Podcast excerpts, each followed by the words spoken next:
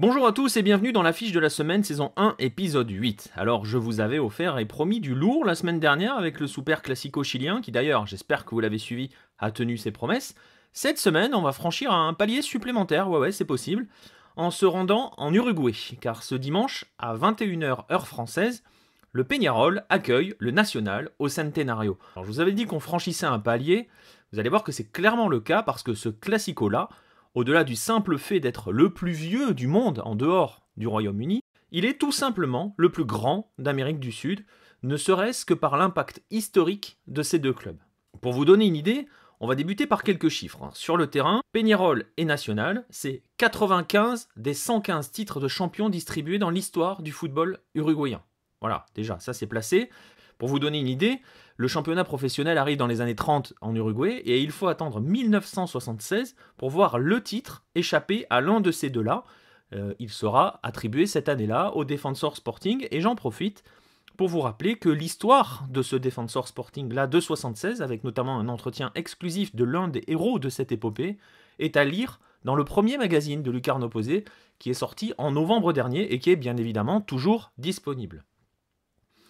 Donc Peñarol National, c'est 95 des 115 titres, donc plus de 80%, près de 83% des titres nationaux, mais c'est aussi 18 titres internationaux. À eux deux, c'est 8 Libertadores, 6 Copa, euh, Coupes intercontinentales.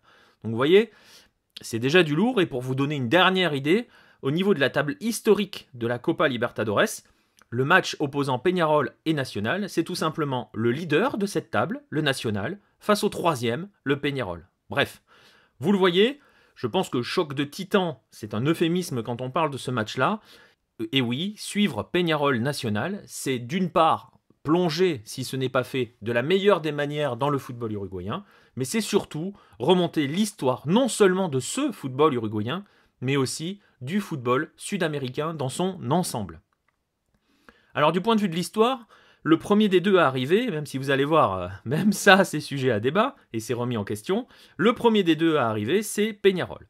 Le 28 euh, septembre 1891, 118 membres employés de la Compagnie centrale des chemins de fer, une compagnie anglaise basée à Montevideo.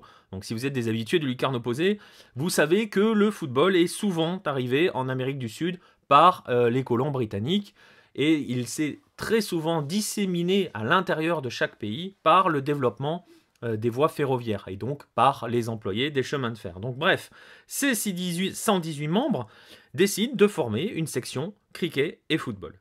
C'est ainsi que va naître donc le Central Uruguay Railway Cricket Club. Je le prononce un peu à l'anglaise, mais c'est le nom de ce club-là.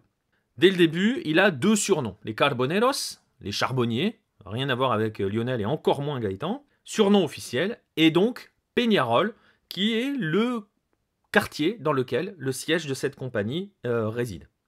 Le club prend les couleurs jaune et noir de la Rocket, une locomotive phare à l'époque, et remporte les deux premiers championnats qui sont organisés au pays dès 1900, avant de vivre plus ou moins paisiblement jusqu'à 1913. Alors pourquoi 1913 Parce que cette année-là, des tensions qui avaient euh, émergé hein, entre les administrateurs du Central Uruguay Railway et la section football entraînent la scission des deux, et vont provoquer la naissance d'un autre club, le Club Atlético Peñarol, qui va être le nom définitif qui sera pris quelques mois plus tard, hein, en 1914, mais ça, vous allez voir, on va y revenir euh, dans, un instant.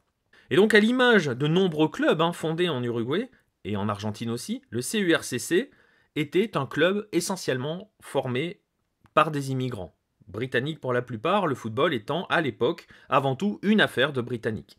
Devenu Peñarol, ce club, le Club Carbonero, qui garde ce surnom, sera ensuite celui des immigrants italiens, issus des classes les plus pauvres. Premier champion amateur, Peñarol sera aussi le premier champion de l'ère professionnelle. Il sera ensuite le premier à remporter la Copa Libertadores lors de la première édition de celle-ci. Il remporte d'ailleurs les deux premières avant de se casser les dents sur le Santos d'un certain Pelé, pour se voir privé du triplé. Il va être aussi le premier Sud-Américain à remporter euh, la Coupe intercontinentale face au Benfica de Zebio. Et euh, ce club, à l'époque, là, comporte des joueurs euh, qui sont restés rentrés dans l'histoire, hein, dont le formidable duo Juan Roya, Alberto Spencer, et bref, marche sur les années 60. Peñarol marque le XXe siècle de son empreinte au point qu'il sera élu club sud-américain du siècle par l'IFFHS. Pour ça vous donne, ça vous place le club. Sur moins de 30 ans, entre 1960 et 1990 donc, le club décroche ses 5 Libertadores. La dernière, c'est en 1987 avec un fameux but signé Diego Aguirre à la 120e minute du match d'appui face à l'América Cali de Julio César Falcioni, Roberto euh, Cabañas et autres Ricardo Gareca. Et donc, vous l'aurez compris, Peñarol, c'est un monstre, mais pas que du passé, puisque on va juste le rappeler, hein, pour ceux qui pensent qu'on parle d'un temps que les moins de 20 ans, euh, sa dernière finale continentale, le club l'a disputée en 2011. Face à qui? Face au Santos de Neymar. Et ouais, Santos, encore et toujours. Alors Peñarol, c'est un géant, c'est un monstre, ok, mais vous allez voir, le national n'a pas grand-chose à lui envier. Alors que la plupart des clubs fondés en Uruguay sont issus de Britanniques, nous l'avons vu, plusieurs groupes d'étudiants uruguayens décident de réagir en créant leur propre club de foot à la forte identité et à l'identité surtout uruguayenne. C'est la suite logique de vastes mouvements de nationalisation et d'appropriation par les locaux qui animent l'Uruguay de la fin du 19e. Et donc le 14 mai 1899, deux clubs fusionnent, l'Uruguay Athletic Club et le Montevideo Football Club, pour donner naissance au Club National des Football, le premier club criollo du continent, qui adopte alors les couleurs de la Bandera de Artigas, qui est le symbole de la nouvelle patrie uruguayenne. Alors il est d'abord exclu hein, de la nouvelle Uruguay Association League, euh, je le prononce à l'anglaise parce que le, titre est à la terminologie est à l'anglaise, fondée, vous l'avez donc deviné, par les étrangers et à laquelle appartient le CURCC. Le national va être d'abord invité à rejoindre le championnat argentin, mais il se voit accorder le droit quand même de rejoindre le championnat uruguayen après d'impressionnantes performances. Et l'année suivante, alors que Peñarol a gagné les, ou CURCC pardon, a gagné les deux premiers, le national est sacré champion. Et loin du football britannique des Albion FC et autres CURCC, le national est sa colonie d'Uruguayens, comme va le décrire notamment Juan Antonio Magariños Pitaluga dans Del Football Heroico. Ce national est composé de joueurs plus petits, plus rapides et a abandonné la confrontation physique pour préférer un jeu plus approprié à sa condition. Je le cite encore, ils ont choisi de faire un jeu fait de dribbles, de passes rapides et courtes, de courses et de mouvements. Si ça vous rappelle rien, oui, ça vous rappelle le football total, et le national est peut-être à l'origine de celui-ci parce que le jeu du national va déteindre sur celui de la sélection avec l'arrivée massive de ses joueurs au sein de celle-ci. Et pour vous donner une idée, le 13 septembre 1903, la Céleste, composée de 8 bolsos, c'est le surnom du club, le bolso, hein, pour une poche qui était cousue sur le premier maillot, le premier maillot blanc, pardon, parce que le premier maillot était rouge. Bref, cette Céleste, euh, à forte teinte nationale, s'impose face à l'Argentine. C'est la première victoire de l'histoire de la Céleste sur l'Argentine. Et cette date est devenue symbolique pour le peuple du national, puisque chaque année, le club, aux alentours du 13 septembre, joue avec un maillot bleu céleste. Et cette victoire marque aussi le processus de décolonisation de la sélection. Petit à petit, le football criollo s'impose au sein de la sélection et va alors dominer le football, puisque c'est cet héritage du national euh, qui va permettre à la sélection euh, de, de, grandir et d'arriver aux deux titres de champion olympique des années 20 en proposant ce que l'on appelle alors une sorte de football total. L'Uruguay apporte véritablement le football total en Europe à, cette période-là. Donc vous le voyez, Peñarol National, ce n'est pas un, un classico basé sur une lutte des classes, non, c'est plus une guerre d'indépendance, dirons-nous. Et cette guerre, vraiment, vous allez voir, elle est totale. Mais quand je dis totale, elle sait que vous allez voir, elle sort vraiment du cadre du football. Alors sportivement, hein, le national, pour terminer notre parenthèse nationale, le national pèse très lourdement hein, sur le continent. Trois Copa Libertadores, trois Coupes intercontinentales, il n'a perdu aucune finale. Hein. Le national euh, est le premier à gagner la version euh, moderne entre guillemets de la Coupe intercontinentale, qui était celle qui était sur terrain neutre disputée à Tokyo après les affrontements des années 70. Le National remporte sa dernière Copa Libertadores en 88, il succède à Peñarol, hein, tout simplement, euh, en s'imposant face au Newells de, de José Yudica, un Newells dans lequel évoluaient des joueurs tels que Sensini, Tata Martino et un petit jeune nommé Gabriel Batistuta. Au niveau national, un jeu de mots, le national c'est 46 titres. Donc vous voyez, quand on cumule en fait tout simplement l'ensemble des trophées, et je dis bien l'ensemble, hein, c'est-à-dire que toutes les coupes auxquelles ils ont participé, même celles qui n'existent plus, celles de l'époque amateur et tout et tout et tout, euh, pour le national, on arrive à un cumul de 121 titres. Voilà, Peñarol en est à 104, pour vous donner une idée. Donc vous comprenez que dans, le cas qui nous intéresse cette semaine, la notion de géant n'est clairement pas usurpée ni pour l'un ni pour l'autre. Et vous comprenez au passage, petite parenthèse, l'irrespect qui consiste à traiter ce genre de club comme de simples petits clubs exotiques venus d'Uruguay. Suivez mon regard, et vous comprenez qu'au-delà de l'irrespect, cela traduit aussi un fort manque de culture footballistique. Bref, revenons à nos moutons. À quand remonte cette rivalité? Elle remonte tout simplement au 15 juillet 1900. Le premier, le tout premier Classico se joue et il est remporté alors par les Britanniques du CURCC face aux Criollo du National. La rivalité va croître sur ses racines de lutte entre Britanniques, entre, guillemets étrangers et euh, Criollo, et le duel entre les deux cristallise justement ce combat pour l'indépendance du peuple uruguayen vis-à-vis des étrangers. En 1908, la presse parle d'ennemis à jamais irréconciliables. Et 110 ans plus tard, le moins que l'on puisse dire, c'est qu'ils ne se sont toujours pas réconciliés et que l'on n'en prend vraiment pas le chemin. Alors, vous imaginez, on est à plus de 100, presque 120 ans de classico hein, entre National et Peñarol. Alors les histoires, on en a à l'appel. On peut parler du classico de la valija, celui de la valise de 1934, au, cours duquel Peñarol marque un but après avoir profité d'un ballon qui, était sorti du terrain mais qui avait rebondi sur la valise d'un médecin euh, du national, d'un soigneur du national, avant de revenir sur le terrain et donc euh, d'entraîner le but, ça va entraîner une belle confusion générale, avec trois exclusions du côté du national, dont un certain José Nassazi. Ça doit, ça doit vous parler un petit peu quand même. Si vous avez un, un petit peu de culture de historique, ça vous parle. On peut parler également du Classico de los Nueve contra Once, où le National va jouer 80 minutes, 20 minutes restantes plus deux prolongations de 30, à 9 contre 11 avant d'arracher un 0-0 qui va lui permettre d'arracher un, troisième match, un match d'appui qu'il va finir par remporter, ou encore euh, on peut parler du El Dia del Diez a Cero, euh, celui du Classico de 1941 que le National remporte 6-0 quelques heures après que la réserve a battu celle du Peñarol 4 0. Bref, on pourrait vraiment euh, faire un listing extrêmement long pour y passer des heures à chaque classico parce que sans presque 120 ans d'histoire, ça regorge évidemment d'anecdotes.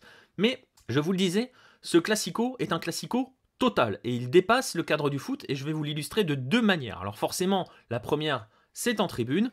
Les deux Inchada, elles, se livrent un duel euh, constant. Constant, que ce soit dans les champs, etc., etc. Alors parfois ça déborde, mais le duel est tel que on va jusqu'au livre de records, au livre des records. C'est l'histoire par exemple des banderas, ces énormes drapeaux hein, qui recouvrent les tribunes et dont ceux du Peñarol nous ont encore gratifié euh, cette année en Libertadores euh, au Campeón del Siglo. Pour vous donner une idée, en 2011, les hinchas du Peñarol sortent une bandera de 14 000 mètres carrés. En Libertadores, c'était face à Independiente. Waouh, record magnifique, ça fait la une euh, buzz mondiale. Réplique du National, deux ans plus tard, 30 000 mètres carrés, plus du double. Hop, le record dans le Guinness, il est pour le national. Et ça fait un combat de plus de gagné par le peuple bolso face aux Carboneros. Et je vous disais, ça c'est en tribune, alors vous allez me dire, ok, ça reste quand même euh, sur le, côté euh, sportif de la chose. Eh bien la rivalité déborde jusqu'au livre d'histoire. C'est ce qu'on appelle l'affaire du décanato. Parce que qu'importe l'existence du Albion FC, hein, dont je vous ai parlé un tout petit peu tout à l'heure, qui lui est fondé le 1er juin 1891 et qui existe toujours. Il joue en Segunda, Division, donc il est, il est encore dans le paysage footballistique, un échelon inférieur, mais bon, il y est toujours. Et qu'importe celle de clubs tels que Montevideo, Warring Club ou euh, le Cricket Club, hein, qui étaient encore antérieurs, National et Peñarol se battent et s'affrontent sur le plan de l'histoire pour savoir lequel des deux sera reconnu comme étant le décano, le doyen du football uruguayen. Et au cœur de ce débat réside la fameuse filiation entre le CURCC et Peñarol, autour forcément donc, comme je le disais tout à l'heure, de cette période 1913-1914. Lorsqu'en 1913 la, la scission est décidée, l'idée était soit de mettre en place un club indépendant, héritier du CURCC, et donc qui reprendrait, euh, qui utiliserait un nouveau nom, Peñarol donc, mais reprendrait les couleurs jaune et noir, ou alors de créer tout, simplement une nouvelle entité, un nouveau club, avec des couleurs différentes. L'année suivante, la fédération uruguayenne est informée tout simplement du changement de nom CURCC pour Peñarol. Pas de souci. Le 13 avril de la même année, de la même année hein, donc, le ministère de l'Intérieur accorde au Peñarol son statut juridique dans un texte qui pose sa continuité institutionnelle avec le CURCC. Donc pendant de nombreuses années, la question de la continuité entre les deux clubs ne se pose pas, ne fait même pas débat. En fait, elle va ressurgir lors de dates anniversaires clés, et notamment lors d'une, parce qu'il va y avoir des combats dans les années 40, mais notamment lors d'une, celle de 1991, celle du centenaire du CURCC. C'est à cette date que le national décide, le national, le club, décide de sortir un rapport qu'il appelle El Decanato, qui fait intervenir des avocats et des historiens reconnus. Hein, un, ancien, président de la République euh, uruguayenne euh, pose son nom dans ce, dans ce rapport. Un rapport qui vise à démontrer que CURCC et Peñarol sont deux entités différentes. La réponse du Peñarol, forcément, et de ses partisans, elle ne va pas tarder. Ils vont écumer les bibliothèques à la recherche de documents qui vont prouver le contraire. Ils vont en trouver plusieurs. Ils vont trouver également des, des lettres euh, célébrant l'anniversaire du Peñarol aux dates correspondant euh, forcément à une création en 1891, des lettres attestant de la continuité entre les deux. Bref, ils fouillent les, bibliothèques de Montevideo. Ceux du National continuent d'en faire autant. Et la guerre et, l'affaire n'est toujours pas réglée. La guerre et l'affaire, oui, on peut, on peut dire les deux. Pour vous donner une idée, en 2013, des sympathisants euh, du Bolso créent tout simplement un site web qu'ils appellent CAP 1913, qui n'existe plus depuis, qui reprend tout simplement la charte graphique du site officiel du Peñarol, mais dans lequel on va trouver l'ensemble des documents qui permettent de démontrer point par point, pour eux, que euh, la continuité entre CURCC et Peñarol n'existe pas. Et le 13 décembre de la même année, de, 1913, de 2013, pardon, le site officiel du National souhaite tout simplement un joyeux, anniversaire, un joyeux centenaire à son ennemi préféré. Donc le parti est encore pris. Pour vous donner une idée, des livres sont vendus, se vendent encore euh, sur le sujet. Ils sont forcément passionnants à lire hein, parce que c'est vraiment euh, extraordinaire. Et ils témoignent d'une rivalité qui a dépassé le simple cadre du sport et une rivalité qui n'a aucune concurrence possible dans le monde. Aucune. Même pas sur le sol euh, sud-américain. Personne n'arrive à la hauteur de la rivalité entre le Peñarol et le National. Aucun classico ne déteint autant dans tous les pans de la société comme un national Peñarol. Alors vous l'aurez compris, le classico uruguayo, ce n'est pas un classico comme les autres. Le duel entre National et Peñarol n'oppose pas seulement les deux plus grands clubs du pays, les deux, probablement deux des plus grands clubs du continent, il va au-delà de cela. D'abord une lutte sociale et identitaire, qui était symbole quand même de l'Uruguay et de la construction de l'Uruguay moderne au début du XXe siècle, la guerre est devenue une guerre entre historiens, une opposition entre géants du continent et une lutte des plus folles en tribune. Le classico uruguayo est donc non seulement le premier, mais surtout le seul et unique classico total du football et du continent sud-américain.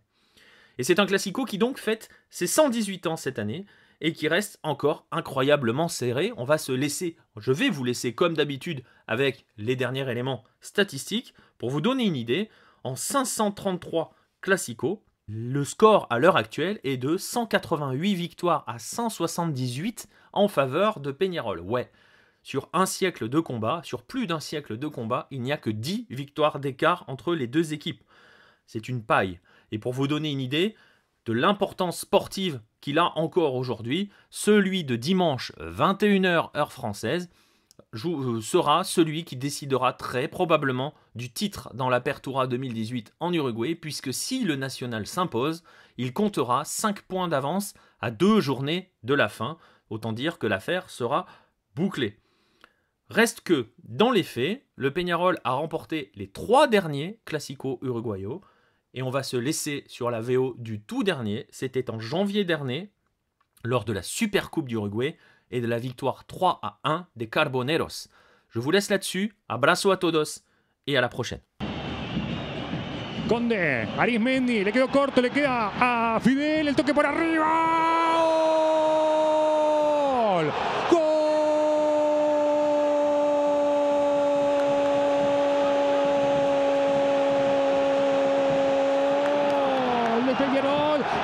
La alegría carbonera. Fidel Martínez para romper el cero, el amanecer del partido, el error, el desorden entre Conde y Arismendi. Lo aprovecha el delantero, lo aprovecha el 9, pasa a ganar Peñarol 1 0. Un error muy grande, ¿no?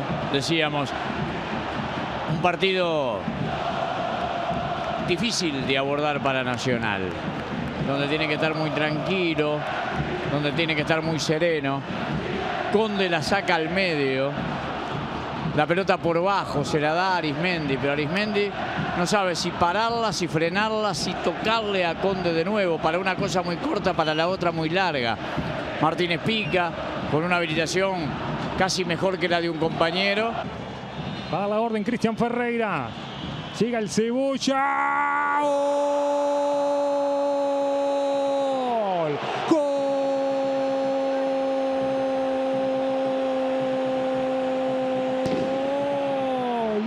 El Cebolla Rodríguez de penal. El mérito de Canovio en fabricar la jugada y ahora es del Cebolla. El toca atrás. Hernández. La cambia Hernández para Canovio. La bajan con la cabeza. ¡Gol! Maxi. ¡Gol!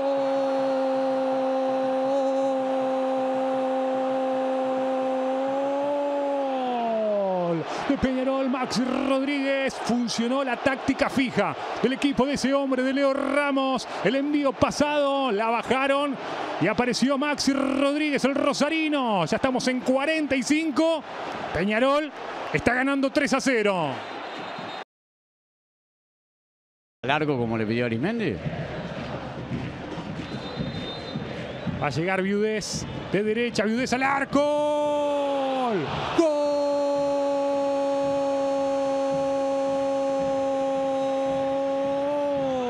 Nacional, Viudez de pelota quieta, de balón detenido. Aparece el tanto del descuento del equipo del cacique.